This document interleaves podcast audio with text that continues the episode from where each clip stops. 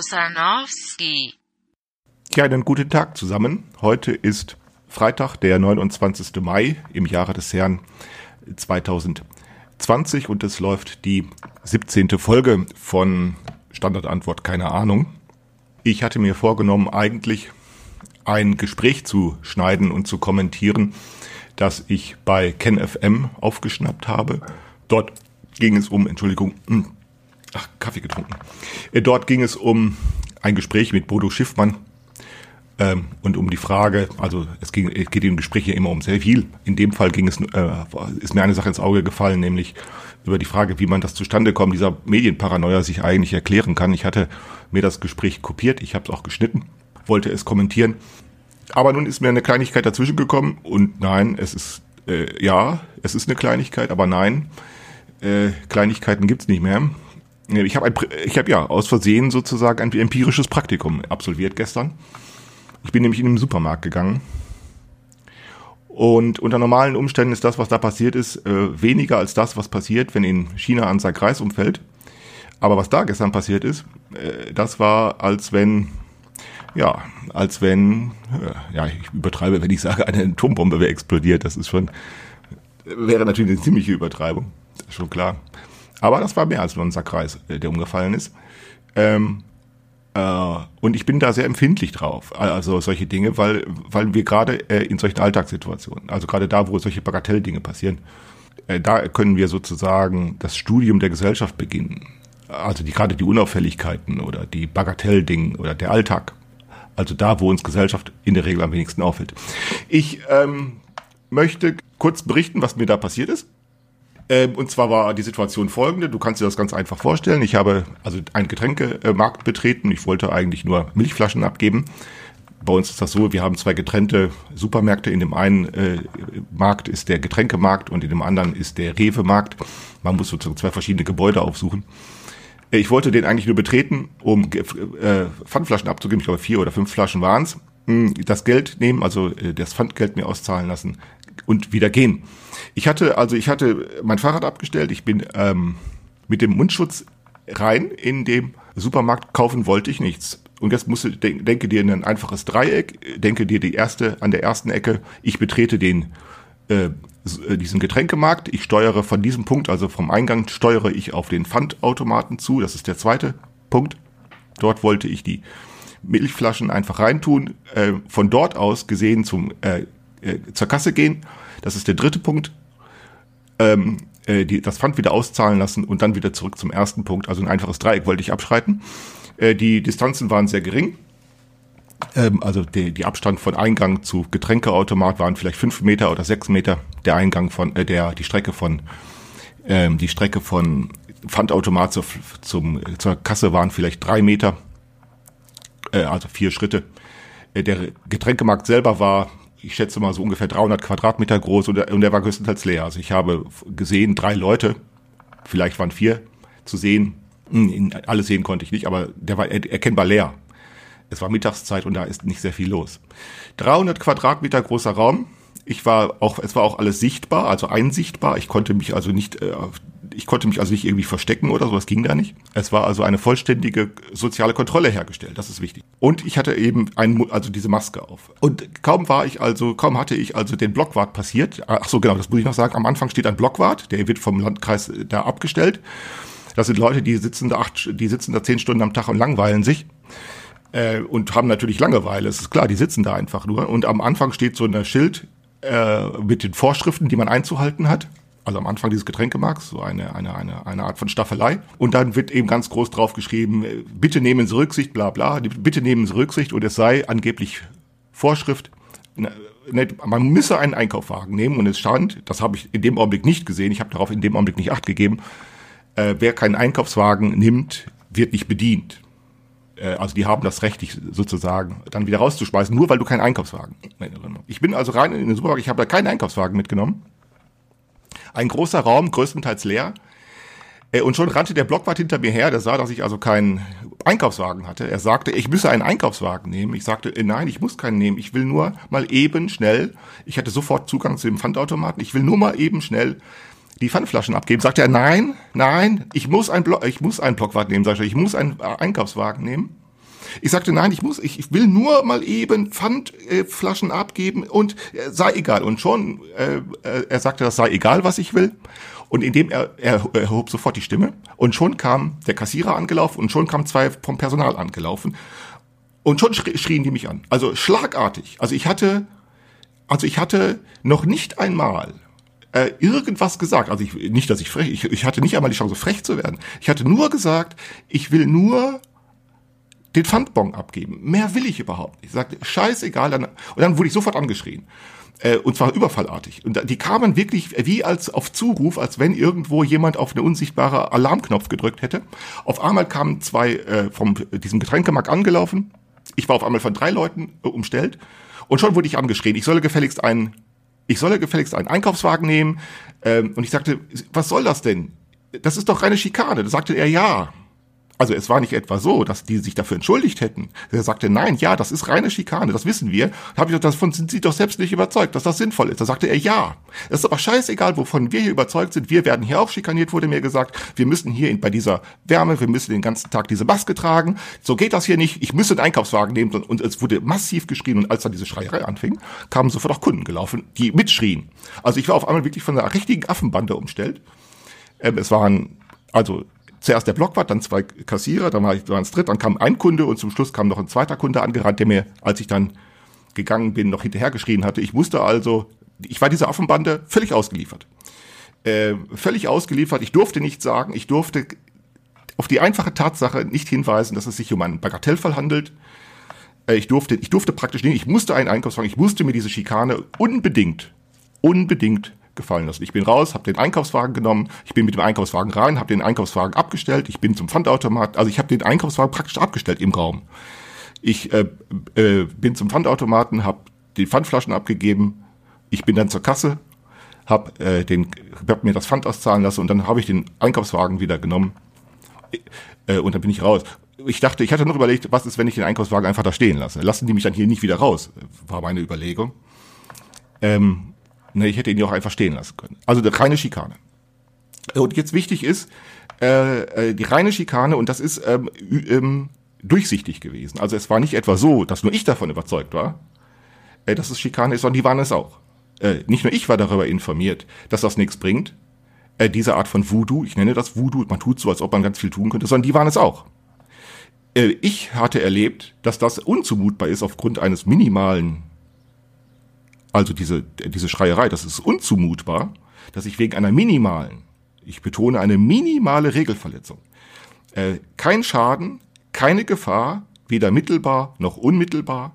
Es war nichts passiert, dass irgendwie irgendjemanden in naher oder ferner erreichbarer äh, äh, äh Horizonten hätte schädigen können oder gefährden können. Zumal ich ja selbst auch eine Maske auf hatte. Nichts dergleichen war erkennbar und ich bin massiv angeschrien worden. Und ich dachte, das kann doch gar nicht wahr sein. Und zwar, und das war das, ohne dass eine Eskalation, also ne, ohne dass eine Eskalation über Minuten hinweg, sondern das Ganze hat nur wenige Sekunden gedauert. Also schlagartig war, sah ich mich von einer Affenbande umstellt und schlagartig hatte ich praktisch den Eindruck, hier geht jetzt nicht mehr das, was wir aus unserem Leben kennen. Äh, und darüber möchte ich reden, was da passiert ist. Denn tatsächlich würde ich sagen, was hier passiert ist, ist eine Enteignung. Und zwar von Menschlichkeit. Ich möchte das tatsächlich sagen. Hier hat ein Verbrechen gegen die Menschlichkeit stattgefunden. Ähm, aber natürlich, wenn ich auf diese Weise so darüber rede, äh, dann gewiss nicht so, wie das ähm, irgendwelche Ethikexperten tun würden. Äh, ich habe mit solchen Ethikexperten keinen Vertrag. Ich rede über Menschlichkeit und über die Enteignung von Menschlichkeit äh, möchte ich auf andere Weise reden. Ethiker reden über Menschlichkeit als normative Zudringlichkeit. Äh, das heißt, für die ist Menschlichkeit irgendetwas Bestimmtes, über das sie eigentlich gar nicht reden können. Sie nennen das irgendeine moralische Forderung an Menschen, die man richten könnte, ohne sie explizieren zu können. Menschlichkeit. Sie kommen eben, die Ethik eben nur mit der Forderung, du mögest bitte menschlich oder auf Menschlichkeit Rücksicht nehmen. Äh, aber sie können sozusagen nicht explizieren. Das heißt, sie können nicht sagen, was denn sie genau damit meinen. Sie sagen, sie müssen, sie bestehen immer darauf, ich müsste dann von selbst drauf kommen, was denn Menschlichkeit meint oder hieße. Äh, begründet, es begründet sich dadurch, dass sie äh, ganz naiverweise davon ausgehen, dass ich auch ein Mensch bin. Und wenn ich auch ein Mensch bin, dann müsste mir das zugänglich sein. Also der ein Begriff von Menschlichkeit auch dann zugänglich sein, wenn er sozusagen sozial nicht ermittelbar ist. Und alles Scheitern daran wird den Menschen dann selbst zum Vorwurf gemacht. Also äh, alles Scheitern an den Ansprüchen an Menschlichkeit wird dann gesagt, äh, du bist ein Versager, du bist inkompetent, äh, du bist ein Idiot. Und, das ist ja genau das, was diese Ethik dann eben auch immer macht. Die erlaubt ja dann auch, die ernimmt sich sehr viel heraus, äh, nämlich etwas zu behaupten, das sie nicht erklären kann, um dann hinterher zu sagen, das Scheitern daran, den Menschen selbst zum Vorwurf zu machen. Was da passiert ist, ist tatsächlich eine Enteignung von Menschlichkeit, aber eben nicht eine normative ein normativer Begriff von Menschlichkeit ist da enteignet worden, sondern ich habe einen anderen Begriff von Menschlichkeit, äh, nämlich ich habe einen rein operativen Begriff von Menschlichkeit. Und den möchte ich kurz erklären. Der ist nämlich etwas anders. Ich glaube nicht, dass es so etwas wie Menschlichkeit gibt. Was es gibt, äh, also im Sinne von allein schon die, aufgrund der Tatsache, dass ich ein Mensch bin, müsse mir Menschlichkeit zugänglich sein. Das ist nicht so. Denn schon die Tatsache, dass ich ein Mensch bin, ist fraglich. Ne? Ich halte es mit Nietzsche, von dem der wichtige Satz kam, es ist ein Vorurteil, dass ich ein Mensch bin. Damit hat er etwas ganz Wichtiges gesagt. Er hat nämlich damit gesagt, es ist Mensch oder ne, was wir immer wieder darunter versteht, das ist nichts beliebig Normales, sondern es kann etwas sehr Verschiedenes sein. Und mit der Behauptung, mit dem Ausspruch, ähm, ich bin, es ist ein Vorurteil, dass ich ein Mensch bin, wollte er eigentlich nur sagen, wir unterliegen einem ideologischen Klammergriff, so möchte ich das interpretieren, der uns dazu zwingt, etwas als Menschlichkeit zu akzeptieren, das vielleicht auch sehr unmenschlich sein könnte. Und deshalb ist es ein Vorurteil. Ne? Das, ist, das Vorurteil ergibt sich aus dem ideologischen Klammergriff. Ich, ich teile diese Auffassung. Es ist tatsächlich ein Vorurteil, dass ich ein Mensch bin. Äh, und ich würde stattdessen eben sagen, Menschlichkeit oder Menschensein, Menschendasein ist nicht einfach gegeben und auch nicht Menschlichkeit, sondern wird operativ hergestellt. Und nur wenn es operativ hergestellt wird, dann kann man auch davon sagen, das gibt es. Äh, und es muss aber nicht hergestellt werden. Und, und es muss auch nicht bemerkbar werden. Also Menschlichkeit ist nicht etwas, das beliebig feststellbar ist und auch nicht beliebig feststellbar sein muss. Wenn ich mit, sage mit operativer, äh, mit, also einen operativen Begriff von Menschlichkeit, dann will ich damit sagen, Menschlichkeit, wenn ich darüber rede, meine ich damit wenig und nicht viel, sondern wenig der normative Begriff von Menschlichkeit, der will ja immer sagen, damit ist ganz viel gemeint. Und das ist ja das Schlimme daran. Da wird gesagt, da ist ganz viel äh, mit gemeint. Äh, und äh, auf der Ebene der, der Explikation kann dann eben nur Fraglichkeiten mitgeteilt werden. Weshalb ja dann diese Ethik immer schnell auch dazu in der Lage ist, Gewalt zu rechtfertigen und so etwas. Eben weil sie eben genau an der Explikation ihres normativen Begriffs scheitert. Wenn ich sage operative, äh, einen operativen Begriff, dann äh, ist mir eine, äh, beim Nachdenken darüber äh, eine Begebenheit eingefallen, die ich als Metapher benutzen würde. Eine Begebenheit, hm, und zwar als ich 15 Jahre alt war, äh, schon länger her, da war ich mal auf einer Jugendfreizeit in der Schweiz. Hm, ich selber komme vom flachen Land, also vom Niederrhein. Ich, ich gewohnheitsmäßig ist mir Gebirge so nicht bekannt gewesen. Äh, da war ich im Gebirge auf einmal und dort habe ich ein Wetterphänomen erlebt, das ich bis dahin nicht kannte. Äh, es war nämlich so, dass äh, ein, ein, ein Gewitter passierte. Und ich habe mich draußen aufgehalten abends, also es war stockdunkel, 11 Uhr, vielleicht 12 Uhr, ich weiß es nicht mehr, auf jeden Fall war es stockdunkel. Und das Gewitterphänomen ist so, dass ähm, sich ein Blitz entlädt, aber es passiert kein Donner und man sieht nicht etwa einen Blitz am Himmel, sondern ich weiß nicht genau, wie sich das äh, physikalisch, wie das genau funktioniert, keine Ahnung. Äh, der Effekt ist nur, dass sich schlagartig äh, die ganze Umgebung taghell erleuchtet. Schlagartig erleuchtet sich die ganze Umgebung taghell und genauso schlagartig wird es wieder dunkel. Also wirklich taghell. Also es ist also nicht etwa wie ein Licht, so dass plötzlich ein Lichtschein, der plötzlich ganz grell wird und dann wieder weggeht, sondern wirklich hell. So hell wie der, so hell wie draußen, wenn du aus dem Fenster guckst am Tag schlagartig hell, schlagartig dunkel. Und ich weiß noch damals, als ich das erlebt habe, ich habe, ähm, äh, das passierte, ähm, und dann passiert es so zwei, dreimal hintereinander. Und ich weiß damals noch, da konnte ich nichts mit anfangen. Äh, ich habe äh, vor Angst wirklich, ich war vor Angst erstarrt.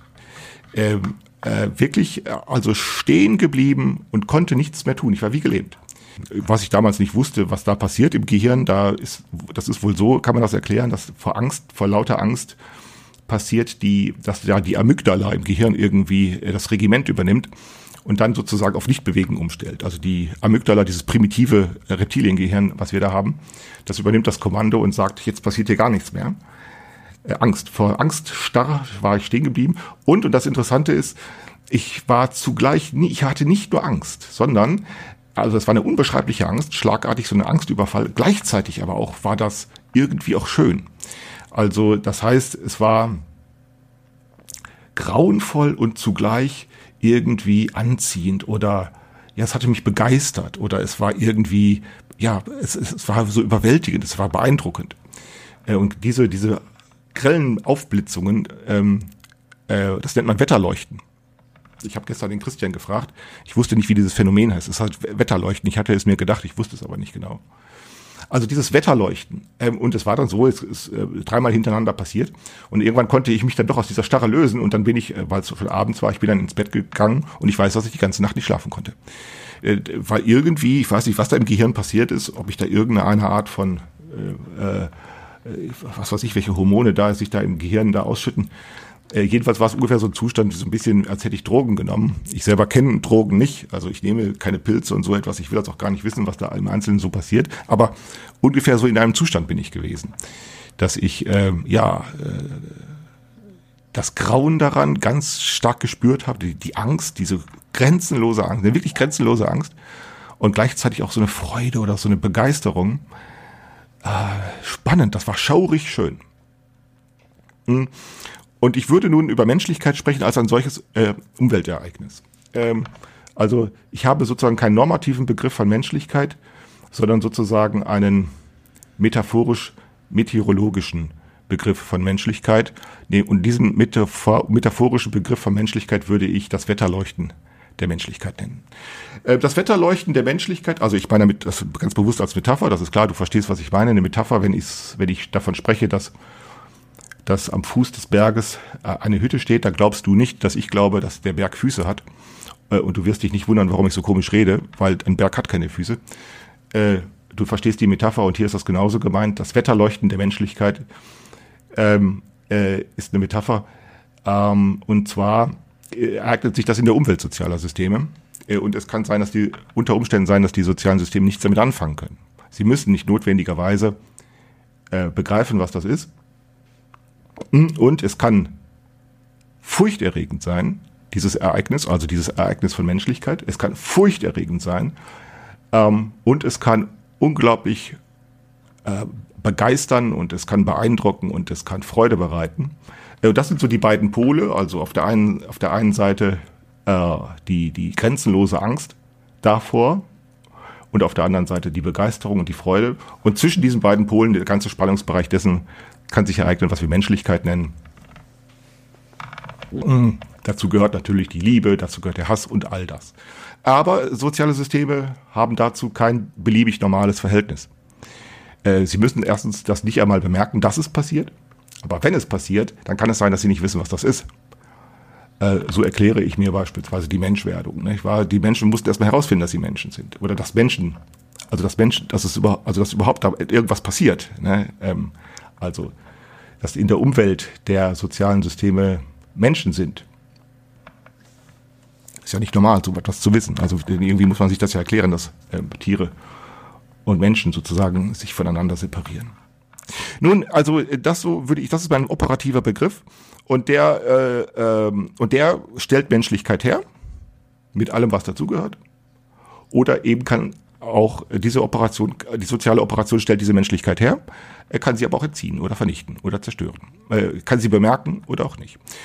Ähm, und ähm, äh, die, dieser, dieses Wetterleuchten der Menschlichkeit, ähm, äh, äh, das kann, äh, ordnungs kann sich ordnungsfähig gestalten. Äh, und weil das eben nicht, nicht etwas Bestimmtes ist. Also genauso wie ich das damals erlebt habe. Nicht wahr? Das war einerseits grauenerregend, äh, dieser, diese Überraschung, ne, dieses plötzliche hell und plötzlich dunkel. Man sieht auf einmal, dieses grauenerregende war, plötzlich sieht man alles und im selben Augenblick wieder nichts mehr. Das kann Angst machen, aber es kann eben auch Freude bereiten, es kann begeistern. Äh, und das heißt, es, es, es beschreibt sozusagen Unbestimmtheit.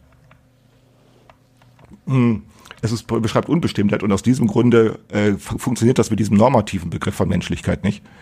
Äh, es ist nämlich nie etwas nur Bestimmtes, sondern immer, immer etwas Unbestimmtes. Man muss nämlich davor keine Angst haben, vor so etwas, wenn sich Menschlichkeit ereignet und man muss, äh, es muss einen auch nicht begeistern. Ähm, und ähm, nun ist es so, dass diese, dass dieses Wetterleuchten der Menschlichkeit, dass das in unserem Leben mh, äh, einerseits eine große Rolle spielt, weil sich an diesem Wetterleuchten sozusagen große Erwartungen richten, aber andererseits äh, wissen wir äh, äh, aus Erfahrung, aus zurückliegenden Erfahrungen, einerseits aber auch aus gleichzeitig ablaufenden Erfahrungsbildungsprozessen, ähm, dass Menschlichkeit auch genauso gut mit einer großen Geringschätzung und mit einer großen Verachtung verbunden werden kann. Ne? Ich rede von äh, rede von einer Zeit, die Menschenstolz und Menschenwürde sich ausdenkt als normative Vorstellung und die im selben Zusammenhang ja es ermöglicht macht, dass man Menschen auch massenweise äh, in Tötungsfabriken äh, ermorden kann, massenweise. Ne, das ist für uns in, in unserer Gesellschaft, äh, äh, kann so etwas funktionieren, kann so etwas nebeneinander funktionieren. Ja, ein Menschenstolz und ein absoluter Menschenhass, äh, klar, das kommt, wie ich vermute, durch diesen normativen Begriff. Wenn man äh, den normativen Begriff weglässt und einen operativen wählt, äh, dann kommt man erstmal dazu, dass eine Unbestimmtheit entsteht. Und diese Unbestimmtheit würde ich äh, folgendermaßen auffassen nämlich die, äh, die Unbestimmtheit ereignet sich äh, in, ähm, in einem Zwischenraum zwischen der Tatsache, dass Menschen Roboter oder Maschinen sein können, aber damit äh, unterfordert wären, auf der einen Seite, und auf der anderen Seite, dass Menschen Affen sein können, aber damit überfordert, äh, damit überfordert wären. Und genau der Zwischenraum, wo Menschen weder unterfordert noch überfordert sind, da könnte sich Menschlichkeit ereignen und dort ereignet sich auch die menschliche Urteilsfähigkeit. Ähm, das möchte ich so beschreiben. ähm, also äh, eine Maschine äh, kann eine Maschine Sinn verstehen, würde ich sagen, ja, aber eben äh, äh kann eine Maschine ja kann eine Maschine Sinn verstehen. Einen eigenen Sinn kann sie nicht machen, das glaube ich nicht. Aber sie kann einen Unterschied verstehen, so möchte ich es formulieren, nämlich immer nur einen. Also ausschließlich einen Unterschied, nämlich den Unterschied, sagen wir, von ein und aus oder den Unterschied von hoch und runter oder den Unterschied von warm und kalt oder den Unterschied von innen und außen oder so. Eine Maschine kann immer nur einen einzigen Unterschied verstehen. Diese Unterschiede können nacheinander wechseln, das ist klar. So kommen dann komplexe Maschinen zustande. Äh, aber immer nur eine nach dem anderen und immer nur einen gleichzeitig. Und wenn gleichzeitig in, in einem äh, Arrangement von mehreren äh, von Maschinen mehrere Prozesse ablaufen, äh, ähm, äh, äh, dann können diese Unterschiede sich nicht aneinander koppeln. Oder darunter können Maschinen, sind dann das, was Heinz von, Heinz von Förster beschreibt, eben ähm, allopoetische, triviale Maschinen, äh, triviale Systeme. Äh, die können sozusagen aus sich selbst nichts machen, die können sich selbst nicht einschalten, die können sich selbst nicht reparieren, weil sie immer nur einen Unterschied prozessieren in jedem Ablauf einer Sekunde. Das ist der eine, das ist die ein, das ist der eine Pol. Und Entschuldigung. Und der andere Pol äh, ist eben Affen äh, oder Tiere. Äh, und da passiert genau das Umgekehrte, dass sozusagen zu viele Unterschiede äh, sozusagen das vom Bewusstsein oder von der Wahrnehmung so besser sagen äh, von, von beim Affen oder beim Tier äh, das die Wahrnehmung stellt zu viele Unterschiede fest und kann sie sozusagen bewusstseinsmäßig nicht äh, reduzieren. Äh, deshalb bleiben Tiere sozusagen äh, bewusstlos. Also sie haben natürlich ein Gehirn und sie haben ein Nervensystem und sie haben eine funktionierende Wahrnehmung äh, und wie man ja weiß, etwa bei Hunden kann man das ja sehr deutlich sehen und auch bei anderen Tieren, eine extrem gut funktionierende Wahrnehmung. Aber sie werden von zu vielen äh, Unterschieden praktisch in jedem Augenblick konfrontiert und deshalb kann, schafft sozusagen das Gehirn nicht, seine Operationen auf sich selbst zu richten ähm, ähm, und damit sozusagen die, die, die, die, ähm, die, die, die Komplexität der Unterschiede sozusagen zu reduzieren. Aus diesem Grunde kann man Tiere oder Hunde, aber eben auch Affen so gut dressieren. Die haben kein, die unterhalten, die unterhalten keine, keine Beziehung zu sich selbst. Äh, die, äh, äh, die, die sind sich selbst egal. Ähm, und Menschen äh, kann, kann, man könnte nun vermuten, Menschen sind dazu in der Lage, sich wie Roboter zu äh, verhalten. Auf der einen Seite oder wir wären auch dazu in der Lage, äh, sich wie äh, Tiere zu verhalten, aber in beiden Fällen immer nur unrein, sprich es klappt nicht sehr gut. Äh, wo kannst du, mh, wo kann, wo bist du sehr gut darin, dich wie ein äh, dich, dich, dich wie eine äh, dich wie eine Maschine zu verhalten, äh, nämlich da, wo du selbst äh, auf Maschinenbedienung angewiesen bist, äh, ähm, äh, und zwar unbedingt angewiesen bist, nämlich beispielsweise beim Autofahren. Mm, Da bedienst du ein, ein, eine Maschine, ähm, aber äh, du wärst völlig unterfordert und du könntest nicht Auto fahren, wenn du dich nur wie ein Roboter benehmen solltest. Du kannst zwar äh, deine Verhaltensroutinen abspulen beim Autofahren, weil das über die Rückenmarksteuerung geht und so weiter, ja, aber nur nur als äh, nur als Roboter könntest du das nicht. Deshalb tust du nämlich automatisch beim Autofahren irgendwelche anderen Dinge gleichzeitig. Beispielsweise du ähm, fängst an über irgendetwas nachzudenken oder aber du schaltest das Ra Autoradio ein, äh, weil du nämlich sonst unterfordert wärst. Äh, ähm, oder eben, wenn du einen Beifahrer hast, fängst du an, mit dem Beifahrer zu diskutieren oder so etwas. Du bist also, deine Konzentration ist tatsächlich äh, auch noch immer mit gleichzeitig mit anderen Dingen beschäftigt. Das heißt, du, du kannst dich eigentlich gar nicht in dem Fall wie ein Roboter benehmen, auch dann, wenn zunächst mal in mancher Hinsicht es dir eben doch gelingt. Und umgekehrt ist das genauso. Äh, Du, äh, du kannst nicht äh, dauerhaft und so einfach dich wie ein Affentier benehmen. Äh, Es, du, wir könnten Fälle nennen, wo es irgendwie gelingt, sagen wir beim Sex oder so, wo du dich sozusagen genau der, diesen animalischen äh, Zudringlichkeiten oder Möglichkeiten des Körpers überlässt. Aber auch da funktionierst du nicht einfach nur wie ein Affe, äh, äh, dasselbe gilt etwa, wo, äh, wo, wenn wir so Hooligans sehen, wenn die so Gewalttätigkeit, wenn die mit dieser Schreierei anfangen und äh, Gewalttätigkeit betreiben, wo wir sagen, das ist doch eigentlich Affengehabe oder so. Ja, das stimmt schon. Das ist schon Aggressivität und das ist auch gefährlich und das ist äh, dämonisch, ja. Aber es ist eben nicht nur. Also das muss man eben tatsächlich hinzufügen. Sie verlieren, sie, sie, das sieht sehr affig aus, ja, aber damit verlieren sie, damit ist die, das Wetterleuchten der Menschlichkeit äh, immer noch erkennbar. Das gilt übrigens auch, ähm, äh, das gilt übrigens auch äh, in solchen Fällen wo, aus Berichten, die wir kennen, äh, dass in Konzentrationslagern diese Aufseher da diese Menschen so sadistisch gequält haben. Äh, diese Art der sadistischen Quälerei ist menschlich. Das ist, das ist, das ist das Wetterleuchten der Menschlichkeit. Äh, äh, äh, denn äh, wir, ohne psychosoziale Sinnverwicklungen wären Affen nicht dazu in der Lage, so etwas zu tun. Also diese Art von Sadismus. Also da spielen psychosoziale Verwicklungen eine Rolle. Ähm, äh, und äh, in, innerhalb dieser psychosozialen Verwicklungen, da ereignet sich das Wetterleuchten der Menschlichkeit. Äh, und es gibt natürlich dazwischen dann eben alles andere, irgendwelche Ereignisse. Ähm, äh, und dann können Menschen sozial dazu in, der, in die Lage versetzt werden, aufgrund dieses Wetterleuchtens äh, das zu behandeln. Ich will einen banalen Fall erzählen, der extrem banal ist, äh, dass äh, äh, man sich fragt, wieso klappt das eigentlich? Ähm, und zwar, Menschen sind nicht einfach Menschen, sondern äh, was auch immer wir darunter verstehen möchten, mindestens eines spielt äh, hinein, nämlich die Herstellung von Zurechnungsfähigkeit. Äh, ähm, die Herstellung von Zurechnungsfähigkeit, die muss nicht gelingen. Ich hatte vor ein paar Jahren mal eine ganz einfache Sache erlebt, die mich auch damals sehr nachdenklich gemacht hatte. Ich hatte vor ein paar Jahren mal Schwierigkeiten, mich zu bewegen. Und dabei hatte ich äh, ähm, so ein paar Gleichgewichtsstörungen bekommen, nichts Schlimmes. Aber manchmal passiert das beim Laufen, dass ich das Gleichgewicht nicht halten konnte. Ich bin durch die Stadt gegangen, war an einem äh, an einer Bushaltestelle vorbeigelaufen. Auf einmal verlor ich so ein bisschen das Gleichgewicht. Es war eigentlich nichts Schlimmes passiert. Ich hatte einen Mann, der da stand, äh, der hatte gerade einen Kaffeebecher in der Hand, den habe ich dabei angestoßen. Also nicht einmal heftig, aber so ganz unvermittelt hatte ich das Gleichgewicht verloren. Dabei hatte ich den angestoßen und dabei hat er hatte den, den Kaffeebecher voll und dabei hat er sich den heißen Kaffee über die Hand gegossen. Das tut natürlich im selben Augenblick erstmal weh. Und er war völlig überrascht, weil überhaupt nicht erkennbar ist, warum ich das jetzt mache. Also ich war selber auch überrascht. Und es war nun passiert, dass ich den nun verlegen anguckte, weil das tat mir nun sehr, wirklich sehr leid.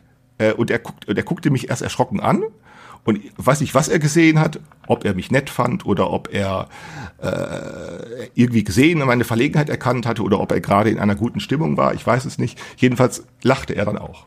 Also äh, äh, und äh, äh, dann bin ich weitergegangen. Ich hatte mich entschuldigt, ich hatte, glaube ich, noch irgendwas gesagt äh, und dann bin ich einfach weitergegangen. Also da ist sozusagen ein Zusammenstoß passiert.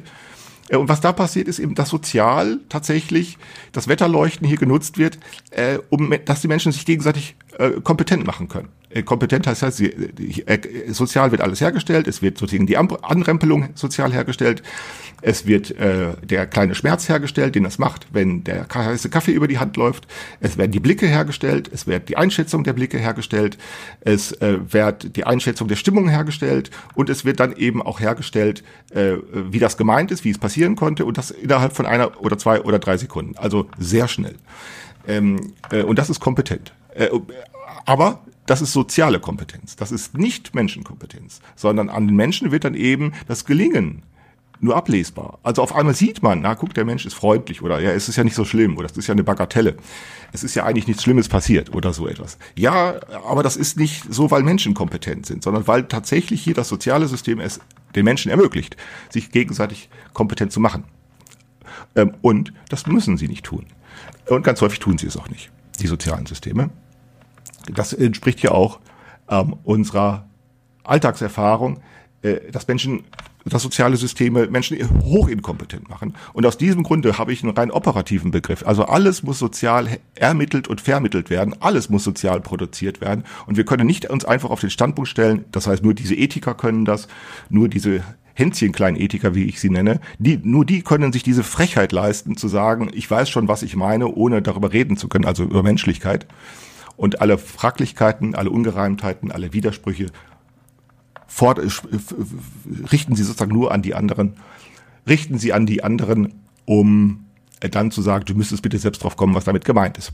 Und auf diese Weise können dann die Menschen sich sehr inkompetent machen. Und da habe ich das nun erlebt. Ich habe erlebt in diesem Supermarkt äh, eine sehr banale Situation, ja. Äh, aber was da passiert ist, ist, dass der Menschlichkeit enteignet wurde. Äh, und zwar deshalb, ähm, ähm, diese Schikane ist, entsteht dadurch, dass ähm, das, was die Leute da tun sollen, nämlich die Angestellten, sowohl dieser Blockwart, der da sitzt und sich langweilt, und der langweilt sich wirklich, also der, der hat da nichts zu tun, äh, der wird da sozusagen acht Stunden oder wie lange der auch immer da steht, äh, in die Langeweile hineingezwungen. Das ist nicht witzig. äh, das kann man wissen, wenn man so, was, äh, so etwas mal gemacht hat. Äh, das ist nicht witzig. Da kann man richtig innerlich richtig verzagt werden, wenn man sich äh, fünf Stunden, sechs Stunden am Stück langweilen muss. Äh, und diese Angestellten da auch, die werden auch äh, sozusagen gezwungen. Äh, und zwar werden sie alle dazu gezwungen zu einem roboterhaften Verhalten. Und daran scheitern sie. Und daran kann man auch scheitern. Das kannst du, wie gesagt, beim Autofahren mal durchhalten oder so. Aber das kannst du eben dann durchhalten, wenn du immer noch irgendwelche Ablenkungen hast. Wenn du aber stundenlang etwas tun musst, von dem du selbst auch nicht überzeugt bist, dass das irgendwas bringt, nämlich in dem Fall diese, mit dieser Maske da rumlaufen. Da, man, man muss sich das vorstellen. So ein, ein Angestellter, der, der geht da durch sein Getränkelager, der ist da ganz alleine. Da ist, äh, der nächste Mensch ist zehn Meter entfernt oder 20 und der muss trotzdem immer diese scheiß Maske tragen. Bei diesem Wetter, wenn es auch noch warm ist, da fängt man drunter an zu schwitzen, man kann nicht miteinander richtig sprechen. Ähm, das ist eine echte Behinderung. Und jetzt weißt du auch noch, jetzt hast du ja deine eigene äh, Urteilsfähigkeit, äh, jetzt weißt du auch noch, dass das eigentlich Voodoo ist, aber du musst es trotzdem tun. Also es wird so kompromisslos, wird sozusagen Regelvollzug durchgesetzt, kompromisslos. Äh, und diese Zumutungen, die kann man schwer aushalten. Und wenn nun passiert, das, was mir da passiert, ich habe eine kleine Regelverletzung be, äh, begangen, und zwar eine wirklich kleine, das ist so gering, so minimal, äh, dass eigentlich man nicht sagen kann, äh, dass hier irgendetwas passiert wäre. Also es ist eigentlich ein Sack Reis umgefallen. Aber jetzt auf einmal passiert, weil ein Sack Reis umfällt, schlagartig, passiert eine vollständige Enteignung von menschlicher Urteilsfähigkeit, eine vollständige Enteignung. Ähm, und jetzt passiert, dass das Wetterleuchten sich bemerkbar macht, schlagartig.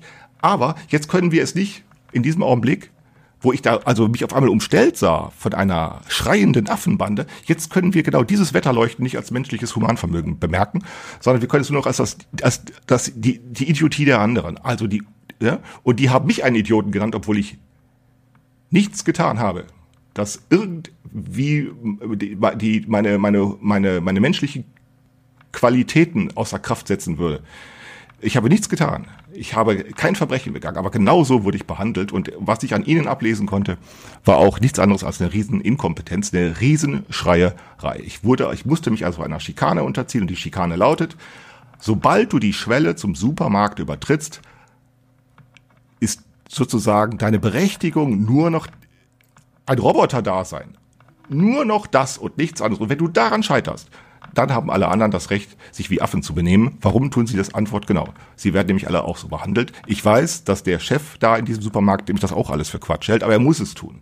Er muss also eine Regel durchsetzen, von der er selbst nicht überzeugt ist. Er weiß es, die Mitarbeiter wissen es, ich weiß es, wir sind übereinander informiert, dass das Voodoo ist, dass das nicht, äh, dass das eigentlich Quatsch ist, wir müssen es trotzdem tun. Und was passiert? Ich hatte es gerade doch bei Twitter geschrieben. Jetzt werden wir alle zu Blockwarten gemacht. Also wir alle. Ich genauso wie die anderen auch. Aber zugleich wird den Blockwarten die Meldestelle entzogen. In einem autoritären Regime äh, hätte ja der Blockwart ähm, noch eine Meldestelle. Und aus diesem Grunde ähm, äh, ist das, was wir erleben, nicht das, was in einem autoritären Regime passiert. In einem autoritären Regime ist es nämlich so, dass man als, als den Aufpasser, den, äh, den Verpetzer, den Denunzianten, äh, den Blockwart nicht irgendwen wählen kann, sondern immer nur einen bestimmten, nämlich zuverlässige Leute. Nur zuverlässige Leute können äh, diese äh, können äh, äh, eingestellt werden oder behandelt werden. Ähm, äh, und diese zuverlässigen, die Zuverlässigkeit ergibt sich dadurch, dass man irgendwie feststellen kann in solchen autoritären äh, Staaten, dass die davon überzeugt sind, dass das, was sie da tun, richtig ist. Was auch immer sie tun, auch wenn sie Menschen morden, auch wenn sie Verbrechen begehen, äh, es ist immer noch irgendwie herstellbar in solchen autoritären Staaten, dass das, was diese Leute da tun, wenn sie bevormunden, wenn sie entrechten, wenn sie Verbrechen begehen, dass sie davon überzeugt sind, dass das irgendwas bringt. Was in autoritären Staaten nicht funktioniert, ist, dass sie, dass sie nicht davon überzeugt sind, denn dann würden sie das lassen. Ähm, und was hier aber nun passiert ist, dass die Leute nicht davon überzeugt sind, dass das, was sie da tun, vernünftig ist und sie tun es trotzdem. Und sie sind nicht nur subjektiv davon überzeugt, sondern eben auch intersubjektiv. Das heißt, wir sind übereinander informiert darüber, äh, dass das äh, äh, eine extreme Übertreibung ist. Aber es wird im selben Augenblick, im selben Augenblick gibt es keine Chance, im selben Augenblick gibt es keine Chance sozusagen, äh, die, die, die, die menschliche Urteilsfähigkeit dafür zu nutzen, jetzt zu sagen, äh, kommen wir mit dieser Situation zurecht. Ähm, und darüber möchte ich, ähm, das, das ist das nächste, was ich noch sagen möchte, aber ähm, ich will jetzt erstmal äh, diesen Teil beenden. Ich habe äh, 37 Minuten äh, jetzt gesprochen, 38 Minuten. Ich wollte ja immer nur eine halbe Stunde. Ich mache noch einen zweiten Teil. Es geht im zweiten Teil dann darum, ähm, sozusagen das Vertrauen oder die Verlässlichkeit menschlicher Urteilsfähigkeit äh, oder sagen wir besser der Urteilsfähigkeit von Menschen, also nicht der menschlichen Urteilsfähigkeit, sondern der Urteilsfähigkeit von Menschen, ähm, äh, wie, wie, wie das e-, eben äh, in, der, in unserer Zivilisation, ne, in der modernen Zivilisation, wie das behandelt wird. Äh, das hängt nämlich damit zusammen. Ich möchte im zweiten Teil darüber sprechen, dass nämlich genau diese Urteilsfähigkeit hier enteignet wird. Äh, und zwar wird nicht die Urteilsfähigkeit der Menschen enteignet, sondern ihre soziale Wirksamkeit. Hm. Und über die soziale Wirksamkeit der menschlichen Urteilsfähigkeit, darüber möchte ich im zweiten Teil dann sprechen. Bis dahin erstmal, bis zum nächsten Mal.